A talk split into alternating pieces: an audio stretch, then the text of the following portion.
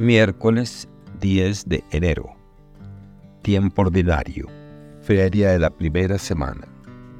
Evangelio según San Marcos.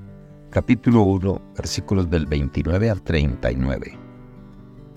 En aquel tiempo, al salir Jesús de la sinagoga, fue con Santiago y Juan a casa de Simón y Andrés.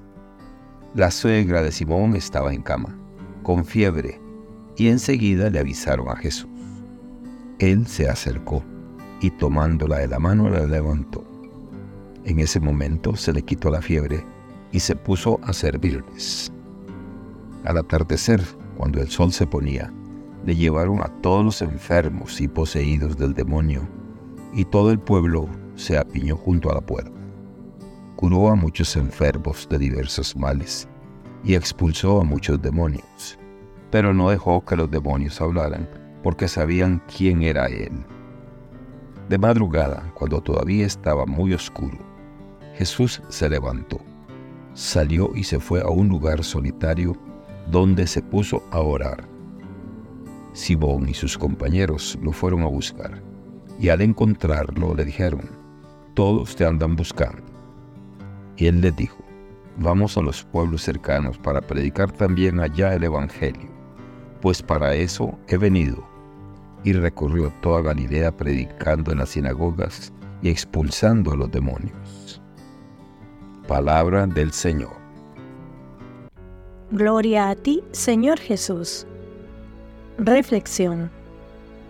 En el Evangelio según San Marcos, capítulo 1, versículos del 29 al 39, encontramos una narración que profundiza en la misión y ministerio de Jesús, ofreciendo múltiples niveles de interpretación y aplicación.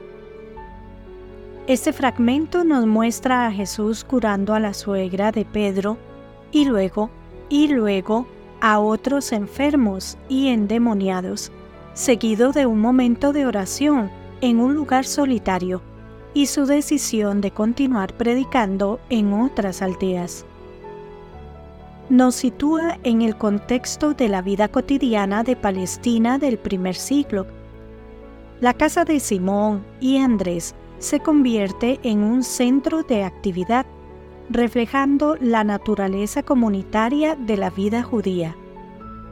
Los relatos de curaciones y exorcismos de Jesús comunes en los evangelios, reflejan las expectativas y creencias de la época en torno a los milagros y el poder divino. Estos actos no solo sirven como demostraciones de poder, sino también como signos de la llegada del reino de Dios, un tema central en la predicación de Jesús. Este segmento del Evangelio revela varios aspectos de la persona y obra de Jesús. En primer lugar, su poder para sanar y exorcizar demuestra su autoridad sobre el sufrimiento físico y espiritual, reafirmando su naturaleza divina y su misión salvadora.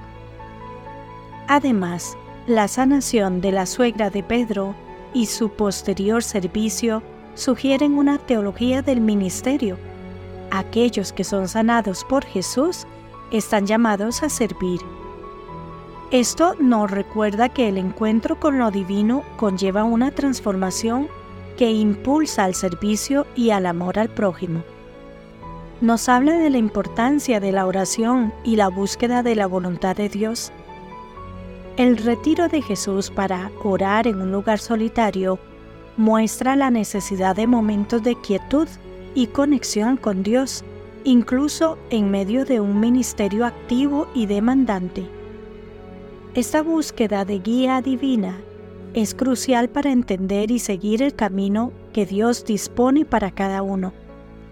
Además, la decisión de Jesús de ir a otras aldeas para predicar enfatiza la universalidad de su mensaje y misión, recordándonos que el Evangelio está destinado a todos, sin distinción. En conjunto, estos versículos de Marcos nos invitan a reflexionar sobre nuestra propia respuesta al llamado de Jesús. nos enfrentan a considerar cómo nuestras propias experiencias de sanación, tanto física como espiritual, nos conducen al servicio de los demás. Nos impulsan a buscar momentos de silencio y oración, reconociendo que en la tranquilidad y la soledad a menudo encontramos la dirección y fortaleza necesarias para nuestras vidas. Finalmente, nos animan a mirar más allá de nuestras propias comunidades y confort para llevar el mensaje de esperanza y amor de Jesús a un mundo necesitado. Este pasaje, entonces, no solo narra eventos del ministerio temprano de Jesús, sino que también nos llama a ser parte activa de su misión continua en el mundo. Que Dios les bendiga y les proteja.